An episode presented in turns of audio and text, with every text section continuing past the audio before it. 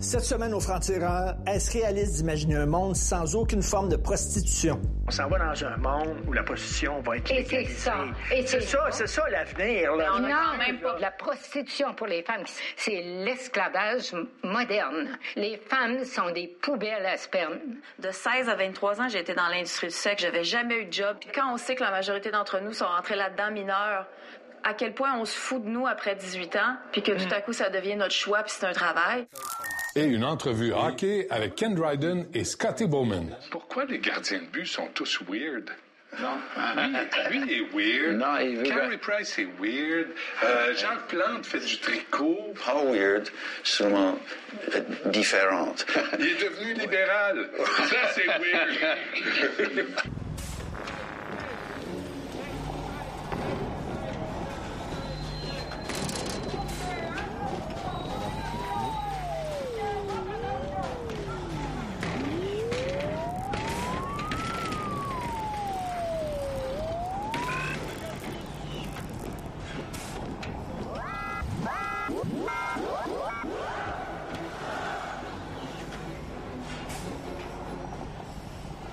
Bien sûr, on est tous contre la prostitution juvénile. On veut la combattre, on veut l'interdire, mais est-ce que c'est réaliste de rêver à un monde sans aucune forme de prostitution? J'en parle avec trois personnes qui mènent ce combat.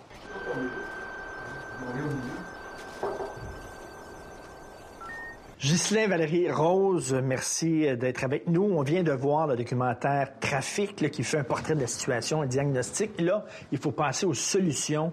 Qu'est-ce qu'on fait pour arrêter ça? Et bon, moi, comme réaction, c'est de donner des peines aussi sévères aux clients qu'on donne aux proxénètes, aux souteneurs, parce que s'il n'y a pas de demande, il n'y a pas d'offre. Mais ce qui est intéressant, c'est de dire qui est au cœur le client de la problématique. C'est même lui l'acteur principal. Par contre, ce qu'on voit depuis 96 à travers l'Amérique du Nord, il y a plusieurs États américains et provinces canadiennes qui ont adopté une autre approche.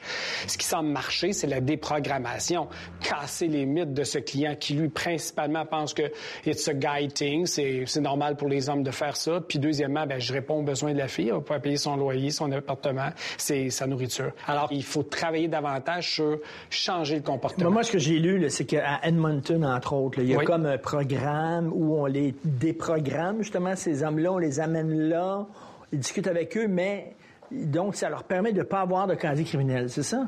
Exactement, parce que, en fait, qu'est-ce qu'on va bénéficier comme comme État, comme, comme société, si on donne une sentence, mais qui n'est pas réhabilitée, qui n'est pas déprogrammée. Et si vous allez vers la déconstruction, donc vers des modèles de prévention, vous allez avoir davantage de résultats. The program is designed for first time offenders arrested for paying for sex. Often people are arrested, um, they're thrown into jail without any sort of intervention, and uh, they're back out on the street uh, purchasing commercial sex again. This year, they're hoping combining an arrest with treatment will make a dent in the criminal activity. Valérie, tu es une militante abolitionniste, Mhm. OK? Tu as été prostituée aussi, euh, T'en penses quoi de ça, là? Euh, Quand, OK, avant le changement de loi en 2014, on pensait même pas que d'acheter une femme, c'est un problème. Donc, euh, les clients, euh, et à ce jour, peuvent rentrer dans un lieu avec pignon sur rue, acheter une femme comme si de rien n'était. Ça, c'est la situation. Fait qu'on n'a même pas changé la mentalité. pignon sur rue avec, euh, Ben, partout, les salons de massage, les clubs de danseuses, tous ces endroits-là sont des endroits dans lesquels on peut acheter des services sexuels. Fait que là, on part de ça, puis on voudrait aller à 100 000 à l'heure, on les emprisonne, c'est des vilains. La plupart des survivantes, je pense que c'est même pas ce qu'elles prônent. Ce qu'elles prônent, c'est ce qu'ils font en France, en Norvège, euh, en Suède depuis longtemps, qui sont des stages clients dans lesquels des survivantes, à l'aide d'une équipe euh, d'intervention compétente, vont intervenir sur justement changer la mentalité de ces clients-là. Mais en même temps, Rose, là, je veux dire, n'importe quel gars là, qui va voir, là, on parle de position juvénile, là, voudrait pas que ce soit sa fille. hein, qui, qui fasse le même job. Donc, il sait, là, inconsciemment, là, même consciemment, que ce qu'il fait, c'est pas correct. Moi, j'ai fait la première enquête au Québec sur les hommes consommateurs de prostitution et ce que j'ai découvert, c'est qu'ils ont un profil différent des autres hommes. Un homme qui se respecte va pas payer une femme pour de la prostitution, puis il ira même pas chez les danseuses nues. C'est un irresponsable. Il veut pas, il paye pour être débarrassé de la responsabilité. Il veut rien savoir de la responsabilité, pas encore moins se sentir coupable. Pour lui, les petites, c'est des salopes. Il aime ça. Puis, puis c'est important, si vous me permettez, de préciser que les John School, parce que c'est comme ça que ça s'appelle. Les John School, ça, c'est... C'est euh, les programmes de déjudiciarisation afin de, de, de standardiser l'approche qu'aura maintenant le, le client face Pour à la dire aux prostitution. gars, pour dire aux gars, regarde, c'est pas correct ce que tu fais. C'est un programme qui atteindra peut-être pas les méchants pro- qui consomment une jeune fille de 12-13 ans. Attention, là. OK, Si parce qu'il n'y a ça, pas de John School pour eux autres. Là. Non, non, non, non. Il n'y a C'est- pas d'affaire de ça. déprogrammation puis tout ça. là. Exactement. C'est directement Lui, devant le juge. Devant le juge. Pourquoi? Parce que légalement, s'il a sollicité une mineure, tu dois l'amener devant un juge.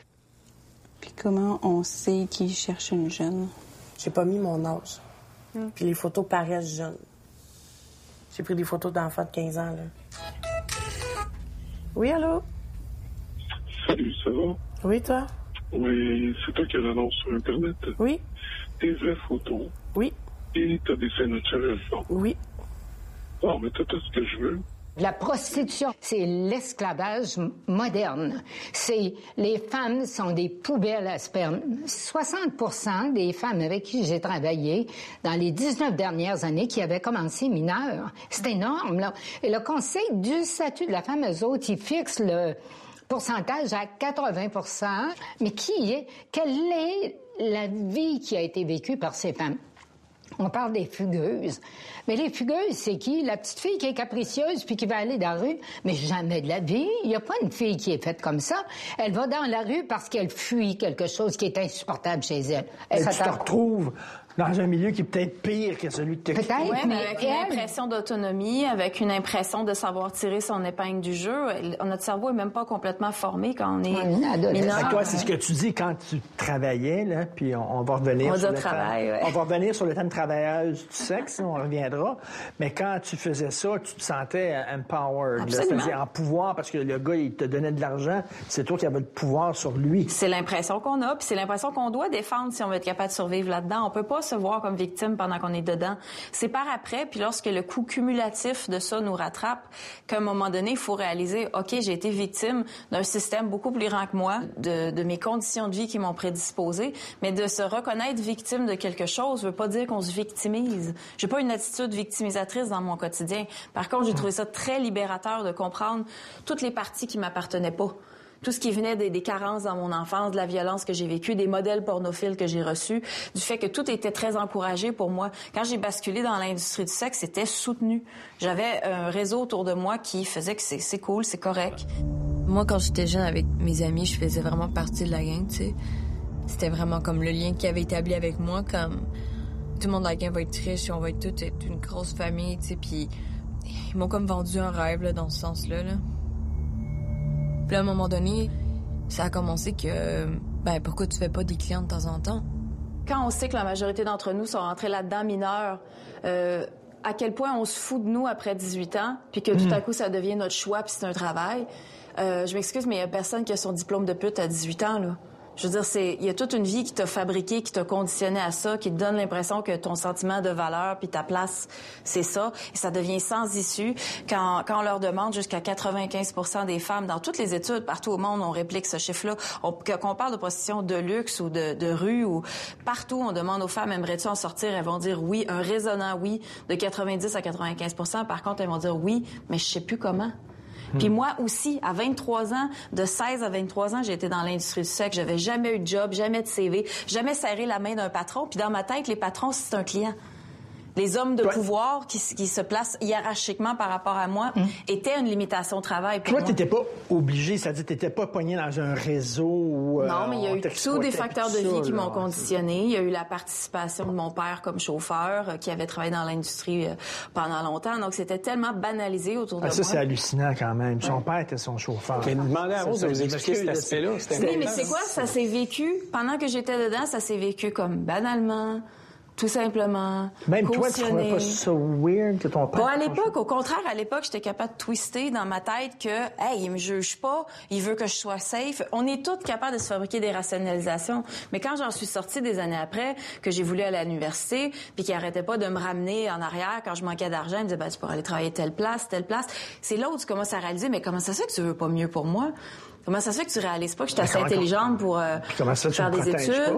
Ben, c'est ça. Donc aujourd'hui, protéger ce fille. pourquoi Ouais. j'y en veux, c'est ça, c'est c'est cet échec à vouloir mieux pour moi. Ben oui. En fait, il y a des systèmes producteurs de prostitution dans le travail que j'ai fait avec les femmes pendant toutes ces années, j'ai découvert à ma grande stupéfaction que 85% des femmes avec qui j'ai travaillé avaient été abusées sexuellement, avaient connu des incestes pédophiles, parfois qui commencent à 4 ans. Lorsque le père est, est incestueur, puis incestueur pédophile, il faut le voir, ça change toute la vie de cet enfant-là. Le nombre de jeunes femmes qui auront vécu des violences sexuelles et qui n'auront pas trouvé refuge, qui n'auront pas trouvé oreille attentive Mhm. ou qui seront pas crues, c'est tellement prédisposant parce que tu dis, je suis déjà Ah scrap, oui. ça va changer quoi? Ah, Autant bien tirer mon épingle du jeu cette fois-ci puis me faire payer pour parce qu'ils ont pris ça de moi gratuit tout le temps quand j'étais jeune. Mhm. Alors, la jeune fille qui rapporte une violence sexuelle à sa Mhm. famille Mhm. et qui Ouais. n'est pas crue est absolument prédisposée à être monnayable après. Parce qu'au départ, elle pense qu'elle va les faire payer. Elle pense que là, ce sont encore trop. C'est pas le cas. Hein? Ça porte un nom. hein. En Europe, ils sont beaucoup avancés sur un domaine d'expertise qui s'appelle la psychotraumatologie, une sphère qu'on n'a même pas développée ici encore. Et là-bas, on parle de traumatophilie. Donc, cette idée de se refaire vivre à répétition des scénarios traumatiques risqués avec un haut taux d'hormones de stress qui est similaire à nos violences initiales, mais cette fois-ci en ayant l'impression de maîtriser puis de, de tirer les ficelles. Alors, Ouais. Beaucoup de filles en situation de prostitution qui se disent euh, consentantes, c'est mon choix, sont en train de, de, de reenact, sont en train de Mhm. reproduire des scénarios similaires à leur violence initiale, mais cette fois-ci, elles ont l'impression d'être le boss. D'être en Puis de se dire, ben, t'as tout appris ça de moi gratuit, mon chien, là, tu vas payer. Hmm. Puis tu vas payer pour toutes les autres d'avant. Hmm. C'est pas sain pour personne, ça. Ça continue de la blesser.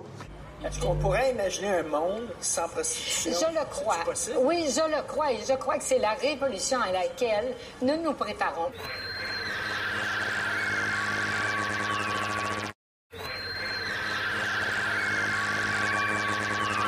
Tell me, what kind of what kind of money you girls make these days? Ballpark. Can't take less than hundred dollars Hundred dollars a night. for an hour. Hundred dollars an hour. Pretty stiff. Well, no, but it's got potential. Ce film-là a coûté cher à la psyché sociale. Et moi, Il a quand planté des idées vu- euh, Non, mais ça a rendu glamour. Absolument. Pour des jeunes filles, la prostitution. Moi, moi, la première. J'ai souvenir d'avoir euh, ce film-là est sorti. J'étais encore peut-être, euh, je sais pas, 8-10 ans. Je me souviens clairement être à Bécomo, écouter ce film-là, puis la trouver donc hot. Et ça l'a contribué à, à- à ça. Ouais. Je dirais même un film aussi préparer. qui turn off comme euh, Basketball Diaries, dans lequel Leonardo Oui, DiCaprio Leonardo se DiCaprio. prostitue.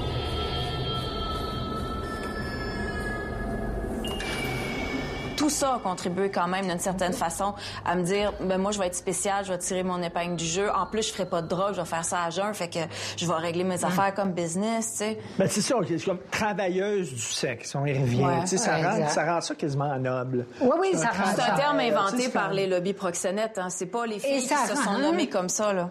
Ben, John Lennon, dans Imagine, sa chanson Ah, dit. Est-ce que tu peux imaginer un monde sans religion? Oui. Est-ce qu'on pourrait imaginer un monde sans prostitution? Je le crois. possible? Oui, je le crois et je crois que c'est la révolution à laquelle nous nous préparons. Pourquoi? Parce qu'il y a eu libération, il y a eu abolition de l'esclavage. 18e, 19e siècle, il y a eu abolition de la peine de mort. Le 21e siècle, Abolition du travail des enfants? Oui. 21e siècle, abolition de la prostitution à tout prix. Soyons sérieux, on s'en va pas dans un monde où la, la, la prostitution va être, euh, va être illégale. On s'en va dans un monde où la prostitution va être Et c'est légalisée. ça. Et c'est ça, c'est ça l'avenir. là. On Je n'a même là. pas pris cette C'est pour direction. ça On s'en que la va vers ça. Moi, moi, j'imagine pas un monde où, soudainement, la prostitution va être vraiment... Toute la machine derrière, toute la société, la façon dont elle construite, on s'en va vers la légalisation de la prostitution. Faire attention parce que vous parlez Non, au nom de qui là, quand vous Non, dites ça. certainement pas. Parce que la prostitution n'est consommée que par 20% des hommes. Puis là, c'est pas 20% euh, annuellement, c'est que 20 des hommes vont une fois et plus consommer au cours de leur vie. Euh, 80 qui le font pas. Et là, ce qu'il faut faire, c'est prendre ce 80 %-là, puis les rendre ambassadeurs, puis les mobiliser pour dire, faut que tu convaincs le reste du 20 que ça, ça se fait pas. Et on va tout, tout le monde va se mobiliser pour que ça cesse. Fait que quand vous me dites, là, on s'en va vers ça, attention. Non, là, certainement pas. le porte-parole Ah, non. de l'industrie du sexe quand vous dites Non. ça? Non, mais je vois, je, on- je quand- vois la société à la façon, tu sais, on Oui, s'en en va. Ne serait-ce que les danses dans les isoloirs, c'est permis maintenant. C'est effrayant. là. Mais c'est de la dans les isoloirs, prostitution. là, c'est- on sait ce qui- tu sais, c'est pas rien qu'une danse. Non, c'est ça, hein. C'est des branlettes, puis c'est des. C'est ça. C'est accepté totalement, là. Mais là, il faut, faut commencer par. euh, on peut pas attaquer. C'est légal. On peut pas tout attaquer en même temps. là. Puis là, il faut commencer par le pire, qui est euh, la prostitution. Mais oui, vous avez raison. C'est aussi une forme d'exploitation sexuelle et il va falloir y arriver. Vous êtes des Don Quichotte, là. C'est- c'est- Non. C'est comme vous battez Non, contre des on connaît la avant, réalité. là. Mais est-ce que vous On êtes d'accord que c'est faisable de changer quelque chose? Vous, personnellement, êtes-vous convaincu qu'on peut changer des comportements là-dessus? Je pense que oui. Mais on l'a fait. en- ça- ils ont le modèle abolitionniste en Suède depuis une vingtaine d'années maintenant. C'est absolument perçu comme loser de proposer d'aller chercher des services Ouais. sexuels maintenant entre les jeunes. C'est inconcevable pour eux. Versus, tu vas en Espagne où non seulement c'est légitime, il y en a partout, puis c'est la norme d'aller célébrer un party de- d'enterrement de vie de garçon au bordel. Ce changement de mentalité-là, il se fait lorsque tu as le système de loi derrière qui appuie, puis lorsque tu as un changement dans la, la, la lentille sociale qui fait que tout à coup, c'est non seulement c'est plus cool, mais c'est comme mais tu réalises-tu qu'est-ce que ces femmes-là sont vivent, que, comment elles sont prédisposées, quel trauma ça leur laisse après? Tant qu'on n'adresse pas le volet psychotraumatologique de la prostitution, les gens comprendront C'est pas de quoi on C'est parle. vrai. Là où c'est fortement réprimé, euh, la prostitution, et que ce n'est pas légalisé, c'est là où vous avez le moins haut taux d'agression auprès des femmes. Exact. Puis auprès des enfants. Quand on nous dit le légaliser, ça ouvre puis ça protège, euh, Oui. on n'est pas d'accord avec ça. là. OK, pas c'est qu'on ça, apprend. parce qu'il y a des gens Les qui disent, nordiques, ah, ben, ça, on, on légalise, puis là, les filles vont être protégées. Fait que là, on dit aux gars, on dit aux hommes, tu peux rentrer dans un commerce avec pied sur rue, puis aller Puis c'est ton privilège patriarcal et ton C'est droit qui est protégé Et par la loi. tu dis au crime C'est organisé, ça pareil, ça Non, fabrique on va s'assurer que les filles qui soient là, ça leur tente, ils le font de façon volontaire. C'est c'est Ouais, ça, c'est le Le, le- le plus gros des, des, des tenanciers de bordel légal en Allemagne vient d'être emprisonné pour trafic humain. Il n'y a pas de bonne prostitution. De, de, de monnayer, de se faire monnayer notre consentement sexuel parce qu'on est une personne défavorisée, d'accueillir dans notre corps des pénétrations non désirées. Il faut que ça rentre en tête des gens qu'elle est là, la violence. Il faut agir contre la prostitution juvénile. oui. Là, Il faut tout agir le contre monde- la prostitution tout Parce court. qu'elle le monde produit la prostitution majeure. Mais tout Oubliez-le le pas. là. monde, mais tout le monde, sauf les utilisateurs, ils sont contre la contre la prostitution juvénile. Oui, mais si c'est elle qui vous le Là, produit. sais, Mais contre c'est la prostitution en triste. général, je, je Mais sais c'est pas ça. si- Puis c'est triste parce que ça veut dire qu'il y a même des femmes hein, qui se libèrent de ça en disant, ben il faut qu'il y ait une classe, une sorte de femme qui est prostituable. Pourquoi? Pour ma sécurité, pour que mon mari me lâche tranquille? Ça n'a pas d'allure. C'est, c'est profond comme problème. C'est de relayer une classe de femmes à dire, toi, t'es la sorte qu'on vend puis qu'on achète. Les gens ont aucune misère à dire que le, le, le weed, c'est un gateway drug. Et si tu fumes du weed, ça va t'amener aux drogues plus dures. Mais ils feront pas ce lien-là par rapport à l'industrie du sexe, la pornographie. Le- la population de gens qui sont des violeurs recoupe énormément avec les consommateurs de sexe. On fabrique une sorte d'homme en leur permettant de rester dans ces privilèges-là. On s'entend qu'il y a des solutions sur le long terme, là. Tu sais, des, des changements de mentalité, puis ça, c'est sur des années. En une tout ça. génération, on est capable de C'est faire ça. Mais là, j'aimerais qu'on parle de solutions sur le court terme. Les, Comment les on cours d'éducation sexuelle à l'école en ce moment n'incluent même pas les dangers de la pornographie. On n'en est même pas à parler de ça.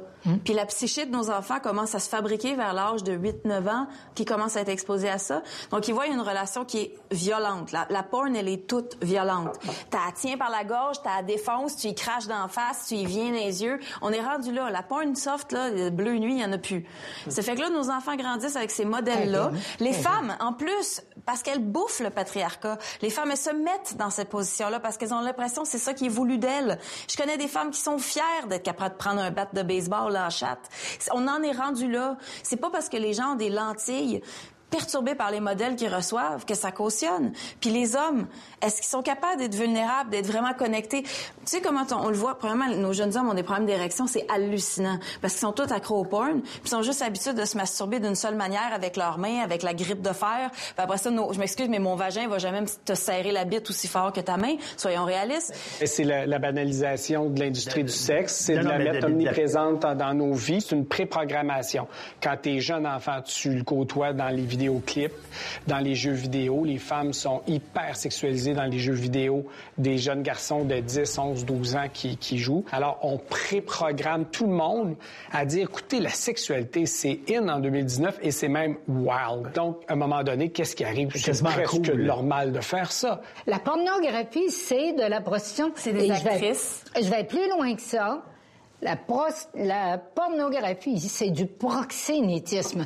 Les caméramans, le producteur, ils paient des acteurs pour des services sexuels. Je suis rendue pas mal ailleurs au niveau de vraiment prendre en compte les facteurs traumatiques. Puis la plupart des hommes qui sont, admettons, accros au porn, ne sont pas accros au porn. Ils font un déplacement traumatologique. C'est des hommes profondément anxieux qui ont découvert aucune autre manière de libérer les tensions et l'anxiété. Donc, ils se masturbent compulsivement puis sont à la recherche, sont dans une quête de surstimulation qui va toujours plus loin, qui va toujours plus loin.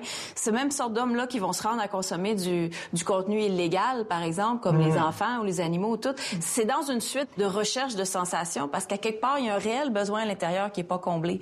Toi, tu veux pas les traiter en criminels, ces Non, mais je veux pas traiter personne en criminel. Là, ce que je veux faire, c'est qu'on se dise, on est en mode solution. Comment on fabrique des meilleurs hommes? Puis comment on fait que cet homme-là a le potentiel de résonner positivement dans sa communauté d'hommes?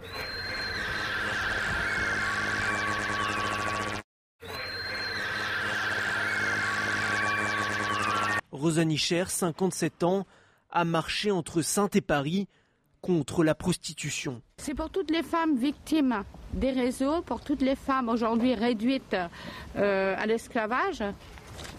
Maintenant, j'attends une date. Et là, j'aurais été entendue. Une date, celle où la France abolira la prostitution. L'industrie du sexe a beaucoup d'argent. C'est 5,7 billions par année aux États-Unis la prostitution. C'est bizarre parce que personne va voir des prostituées puis personne ne regarde la porn. C'est c'est bizarre qu'ils Hmm. font tant d'argent que ça. Ouais, ben si vous allez sur les sites euh, où est-ce qu'on vend les filles, vous regarderez euh, les chiffres montent à tous les jours à coût de centaines et de milliers. Donc euh, c'est oui, non, effectivement c'est- c'est totalement faux. Il y a une hypocrisie sociale oui. là-dedans aussi. Puis veut c'est dire offert dans tous les hôtels. Tu vas dans les hôtels, tu as une chaîne de porn, etc. C'est rendu maintenant. mais le peux- jour où quelqu'un va dire pas chez nous, euh, pas dans mon À industrie, court terme, ça serait quoi? Donc, ça, les... s'attaquer à la demande, pas de demande, pas d'offre de service, pas d'industrie. le marché. Si tu n'as pas de clients, tu peux pas vendre de crème glacée. Fait que c'est ce qu'il faut faire. faut tuer l'industrie du sexe, de la prostitution, en s'attaquant principalement aux clients. Mais tu peux pas lâcher le proxénète, là. C'est pas ce que je dis. Mais ça, on le fait déjà. Puis faut que s'attaquer aux clients, c'est pas nécessairement euh, euh, l'envoyer en prison. C'est, OK, toi, tu as besoin de ces services-là. là, Il y a quelque chose qui va pas chez toi. Rends-toi en compte, puis on va t'aider pour, euh, pour que tu ne recommences pas ce pattern-là. Non, parce que ça, ouais. si vous faites juste le mettre devant un juge puis qu'il fasse euh, six mois de prison, à, du moment où il a, sa famille est brisée, puis etc., qu'est-ce qu'il va faire? Il va retenir, revenir à l'endroit où il a besoin justement de, de se retrouver, puis ça va être la prostitution Il va mépriser les femmes encore plus. C'est pour ça qu'on vise l'importance des stages clients pour les reformer, les reprogrammer. crois à ça aussi, Absolument. Sinon, c'est comme de dire qu'il n'y a pas d'espoir puis que les hommes vont toujours être comme ça puis que c'est de même non, non, mais, que le mais monde les est monde. traiter comme des criminels plutôt. Moi, que- je les prends dans mes bras. Je leur parle, je les casse, puis une fois qu'ils braillent puis qu'ils se sentent coupables, à la seconde où ils vivent de la honte, je leur dis, bon, on arrête ça, je veux pas que tu vives de honte en ce moment. Je veux que tu te mettes en mode solution, puis tu te demandes comment je vais vivre le reste de ma vie. Toi, tu veux pas les traiter en criminels, ces Non, gens-là. mais je veux pas traiter personne en criminel, mais là, ça rentre dans un autre sujet. Là, ce que je veux faire, c'est qu'on se dise, on est en mode solution. Comment on fabrique des meilleurs hommes? Puis comment on fait que cet homme-là a le potentiel de résonner positivement dans sa communauté d'hommes? Quand Rosane Nicher, en France, participe à des stages clients en tant que survivante et qu'elle va les sensibiliser, puis qu'elle voit qu'elle les casse, puis qu'ils braillent, puis qu'ils se sentent mal, je le sais que son sentiment de devoir accompli est fait parce qu'elle est allée les chercher à un niveau, eux, ils ont aucune idée de sa vie. Je ne pouvais pas parler de la prostitution qui était une honte. C'est-à-dire que moi, je portais cette honte qui faisait que il y avait un mur devant moi. Je voudrais parler de l'intervention auprès des jeunes mineurs, hein, parce que c'est pas juste des fugueuses, c'est des filles qui ont des histoires de vie absolument terribles, qui se retrouvent dans la rue, qui sont ramassées par des proxénètes qui vont les exploiter. Au plan de l'intervention, quand elles arrivent au centre jeunesse, il faut changer l'intervention parce qu'il faut, je dirais que ces filles ne sont pas prêtes à courir, ni à jouer, ni à courir avec les loups. Ce sont des survivantes qui ont une certaine force force, mais une très grande fragilité au plan intérieur, manque d'estime de soi, euh, très, très insécure, extrêmement pauvre au plan financier, autrement. Et le travail à faire, c'est pas d'essayer de casser, de les contrôler, puis de travailler au plan de leur comportement. C'est leur donner des capacités pour être plus fortes, développer leur estime d'elles-mêmes. S'il y a quelque chose à retirer de ça, euh, corrigez-moi si je me trompe, mais c'est de voir la prostitution comme un symptôme de quelque chose qui est bien plus gros que ça. L'inégalité entre les hommes et les femmes. C'est aussi tout à simple fait que ça. Le capitalisme qui fait qu'une classe de femmes déjà prédisposées va penser que sa seule manière à elle de tirer son épingle du jeu, c'est de faire ça, puisque la demande est immense. À 16 ans, je me suis pas mis en vente. À 16 ans, il y a un homme qui a pisté que j'étais vulnérable, que j'étais présexualisée jeune et qui a su comme me proposer de l'argent. Étant donné que mon rêve, c'était de foutre mon camp de Bécomo avec mon pack-sac puis ma guitare puis de m'en venir à Montréal, j'avais une vulnérabilité. Donc, il a pisté ça. C'est vraiment une guerre amenée sur plusieurs fronts, là. psychologique, tout le monde, hein. sociologique, la révolution. euh, Mais on guérira Oui. pas des gens qui ont une carence élevée en empathie en les traitant avec un manque d'empathie. C'est ça. C'est pour ça bon. que je suis capable, Bon, une fois ça, que je vois qu'un client a eu un déclic, Très bon, ça. que je suis capable de le prendre dans mes bras en toute sincérité, puis de voir, OK, si on établit une connexion, drive ça, reste là-dessus. Ça va pas être facile parce que tu dois lâcher tes privilèges, tu dois te remettre en question, mais ça vaut la peine. Je peux pas demander. C'est pour ça que je suis complètement contre toutes les approches répressives, parce qu'on n'amène pas d'amour puis d'empathie là-dedans. Puis la, la prostitution, euh, comme toutes ces autres formes de, de, de déplacement là que les gens font, c'est en fait c'est un cri pour un besoin de connexion humaine derrière ça, qu'il soit admis ou pas là. Mm. Puis partout, de tout bord, tout côté, on réglera pas la chose si on s'accueille pas avec empathie. Les trois, vous êtes optimistes? Oui, Moi, bien je suis sûr. annoyingly optimistic. Je suis tellement optimiste, c'en est fatigant. Ah oui, bien sûr. Optimiste, mais Oui. réaliste. Qu'il y a Oui. des choix de bataille à faire et il faut les sélectionner adéquatement. Et j'espère que la commission va parvenir à les identifier clairement. Ben, merci pour votre travail, hein, vous trois. Vous travaillez euh, d'arrache-pied là-dessus pour sensibiliser les gens. Puis, euh, chapeau. Merci beaucoup. Merci. Merci. Vous savez que c'est de votre faute à vous deux. Vous deux. C'est de votre faute si on ne tolère plus les mauvaises équipes du Canadien de Montréal. C'est de votre faute si on est pissed off all the time.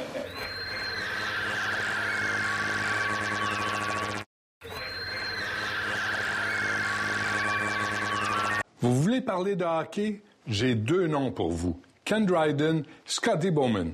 Ici, en entrevue, en français.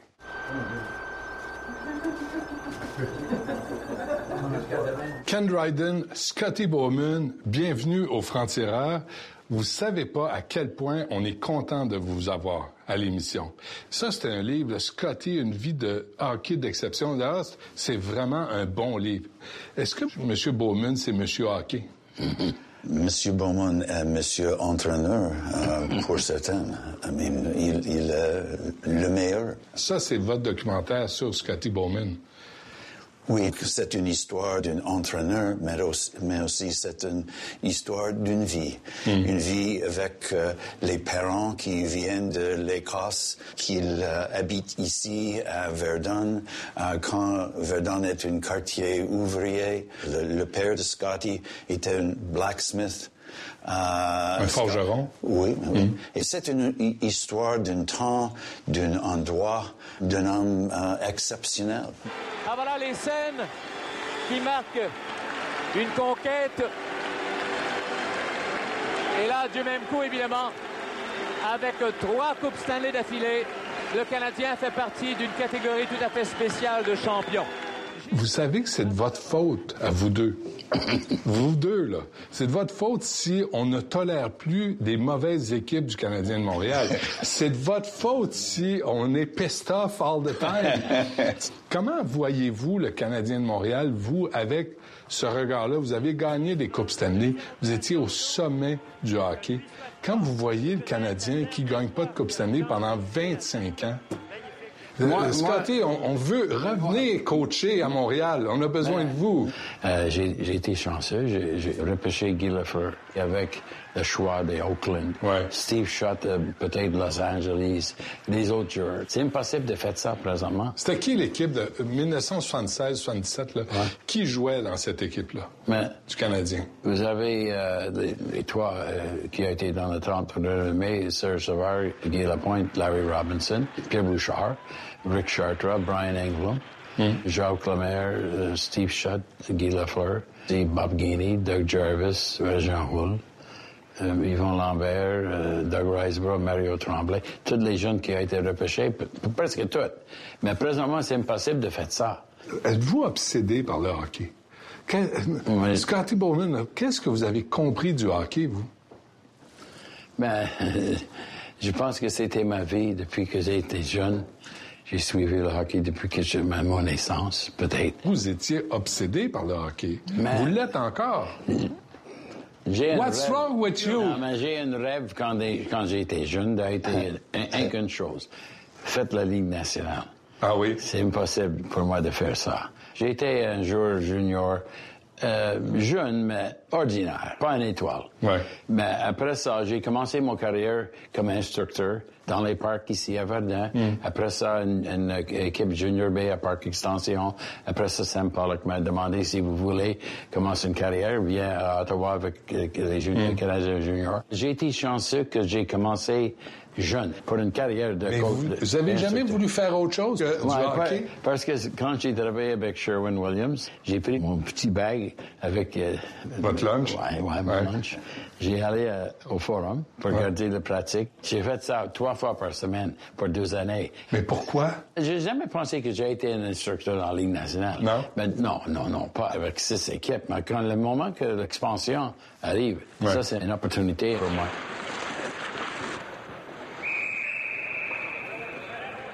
Vous êtes déjà chicanés, vous deux, hein? Ouais. Vous deux, là. Hein? Quand vous êtes allé le voir pour lui dire Tu penses vraiment que tu es meilleur que tout le monde? Parce que Je sais euh, vous vous décrivez comme une diva, vous, dans le livre. Non, non, dites-le, Ken. vous étiez une diva. Non, j'étais jeune.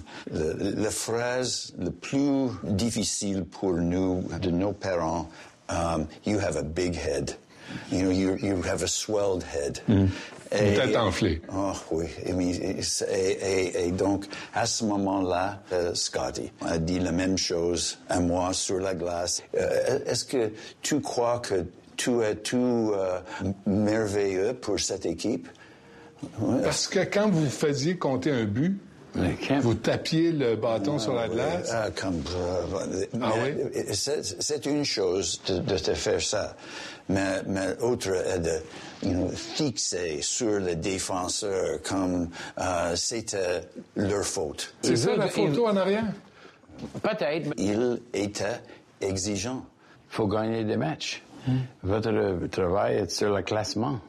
C'est assez difficile. Quand vous étiez à côté sur votre bâton, tous les garçons au Québec se sont mis à s'accoter. Pourquoi les gardiens de but sont tous weird? Non. Lui, il est weird. Non, il veut Carey Price est weird. Euh, Jacques Plante fait du tricot. Pas weird, seulement euh, différente. Pas comme les moutons. You're Les so autres- politically les- correct. Non, non, non, Il est devenu libéral. Ça, c'est weird. Ken Dryden fait finalement le saut en politique. Décision, et là je le cite, aussi énervante que le septième match d'une finale de la Coupe Stanley. Les gardiens de but, euh, les autres, euh, tout le monde est le même. Pas intéressant. les, les- les moutons, les moutons, ça, ça- et, et les gardiens de but, ah, les, les individus. Est-ce que c'est obligatoire d'être différent du reste de l'équipe quand tu es gardien de but? Oui. Pourquoi? On a une res- responsabilité qui, oui, et, et qui commence quand on devient gardien de but. On doit être un peu plus sérieux. Et aussi, quand on joue comme gardien de but, vous étiez à quelques distances de, de l'action euh, pour la plupart. Et on doit être prêt pour le moment. On, on ne crée pas le moment. Les années 70, avec le Canadien qui gagne, Guy Lafleur, ça, vous étiez sur le party, vous autres? Non. Dans les années 70, je me souviens les, les, les, euh, les voyages de, de côte ouest. Et euh, nous avons eu une fiche euh, de, je crois que c'était 42 euh, matchs sans, Sans défaite. ouais. Et, et, et, et c'était un, un peu d'une, blague parmi nous. Si vous gagnez, nous avons le, le licence d'avoir une partie. À cause qu'il y a une autre phrase à ce moment-là, is, is dance at night, pay the fiddler in the morning. And the fiddler in the morning was Scotty. Scotty. Ah oui. Est-ce que les fans du Canadien sont plus difficiles qu'ailleurs? Tu sais, on entend, il y a de la pression. De... Est-ce que c'est vrai ou c'est de la bullshit? C'est la, la pression constructive. Ah oui? Oui. Nous étions le mieux. Et nous devons gagner. Euh, et, et pourquoi pas? Nous avions les, les meilleurs joueurs, nous avions le meilleur entraîneur, le meilleur directeur général. Euh, nous avons joué dans le meilleur arena, le Forum, avec euh, dans l'atmosphère de, de- des attentes comme les partisans et aussi le média. Ah oui, c'est difficile, mais, mais c'est aussi parfait pour jouer euh, euh, dans la manière qui, qui, qui est dans nous. Comment vous sentez quand on dit c'est le meilleur coach? Qu'est-ce que ça vous fait? Mais j'ai été chanceux. Quand j'ai été instructeur des, des Canadiens juniors, j'ai rencontré Toe Blake. J'ai demandé lui une question une journée. J'ai dit, Toe, avec les journalistes, avez-vous un conseil pour moi? Parce qu'il il, il commence de suivre notre équipe. Et il dit, ah, Scotty, si vous avez une équipe qui perd, les journalistes, on ne peut pas aider. Si vous avez une équipe qui gagne, on n'a pas besoin. Le hockey, présentement, j'ai- j'ai- j'aime beaucoup. J'aime beaucoup. Ce que vous voyez- C'est un nouveau style. Ouais. C'est nouveau. C'est comme les automobiles. J'aime, j'aime des automobiles avec des nouveaux choses.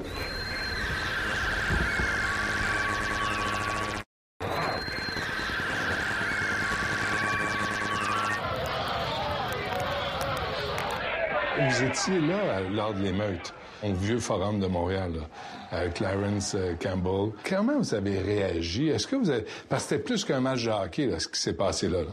C'est le Québec, là. C'est le Québec qui se réveillait, qui disait « enough is enough C'est plus les Canadiens français, puis c'était les Québécois. L'avez-vous senti, ça? Vous étiez là? Oui, ça c'est une décision très coûteuse. Si vous regardez l'histoire, Canadien a été premier dans, dans le classement et Maurice a été le meilleur contre dans la ligue. C'est- ça c'est une, une suspension peut-être la plus coûteuse dans l'histoire de la ligue. Si vous une erreur, selon Hein? vous? C'est quoi une, euh, une coupe euh, Stanley? Parce que le septième match de la- les éliminatoires à Détroit.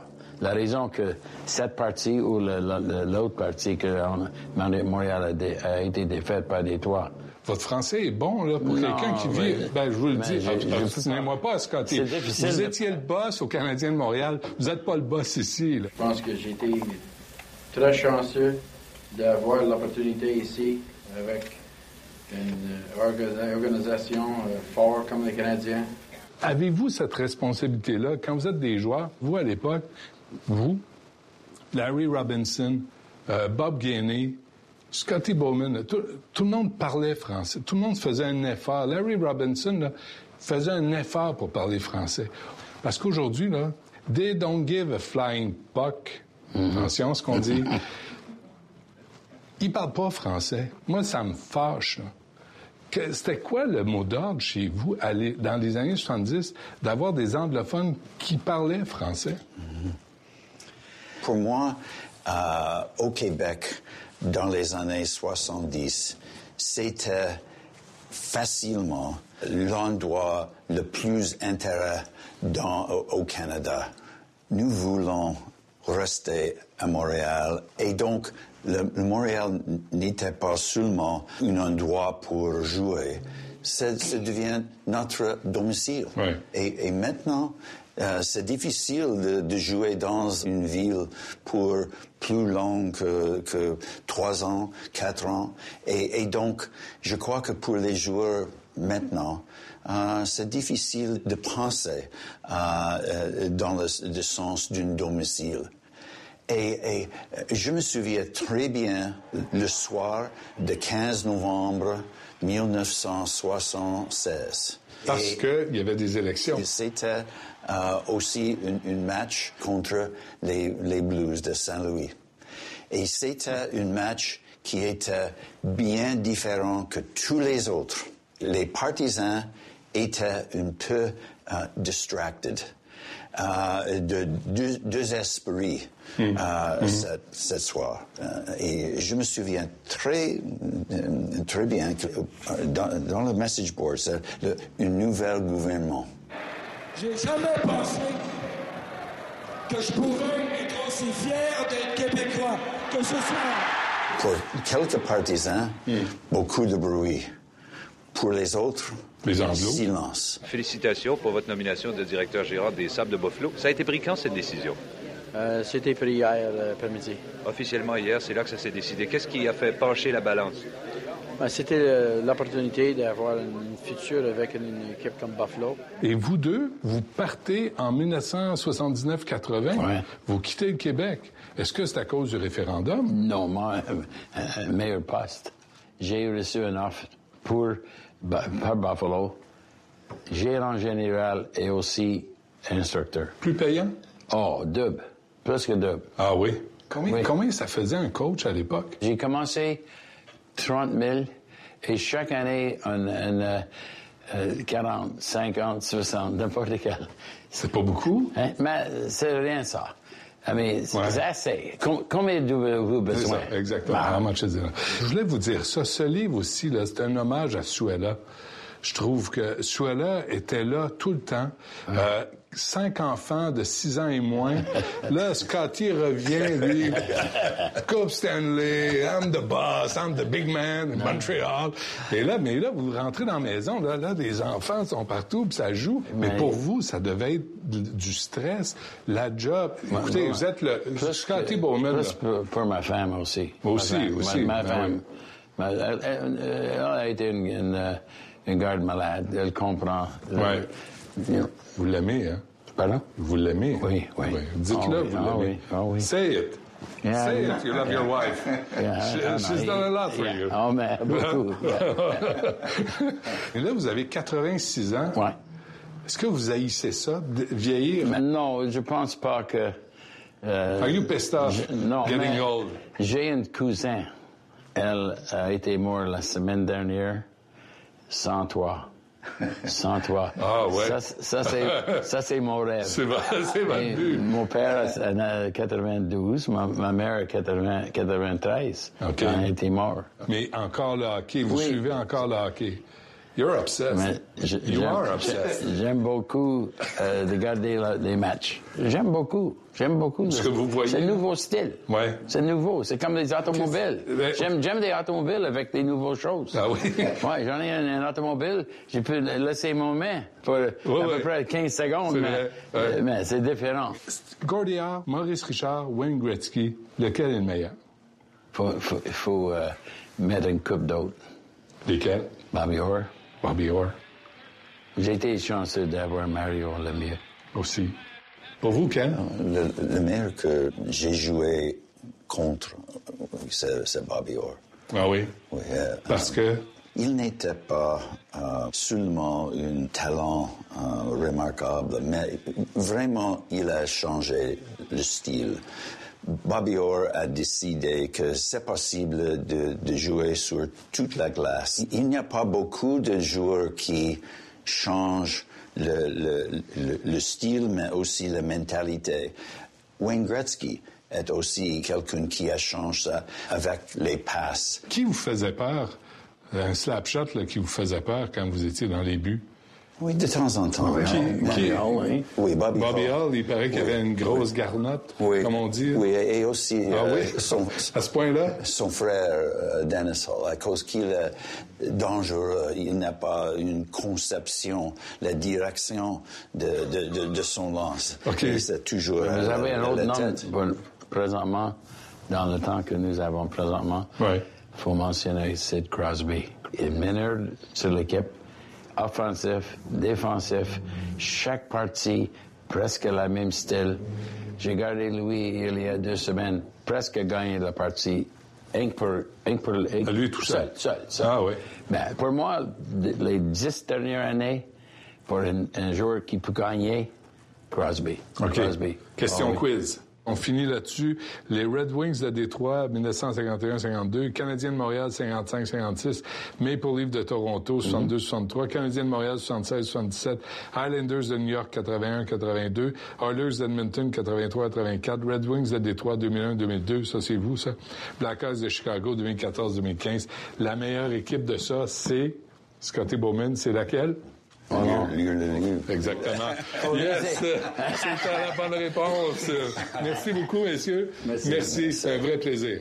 L'industrie du camionnage, là, c'est toujours pareil. Là. Là, soit une benne qui laisse lever et arracher un, un, viaduc, ou soit un accident. Là. C'est toujours de la faute des autres, jamais du camionneur. À 65% de tous les accidents impliquant un véhicule lourd sont occasionnés par l'autre véhicule. Lorsque je laisse au moins une longueur de camion en avant de moi puis qu'il rentre trois autos là, c'est là où ce que ça devient très proche entre le camion puis le véhicule. Excusez-moi, mais c'est votre responsabilité de ne pas tuer le monde sur la route. Tout à fait.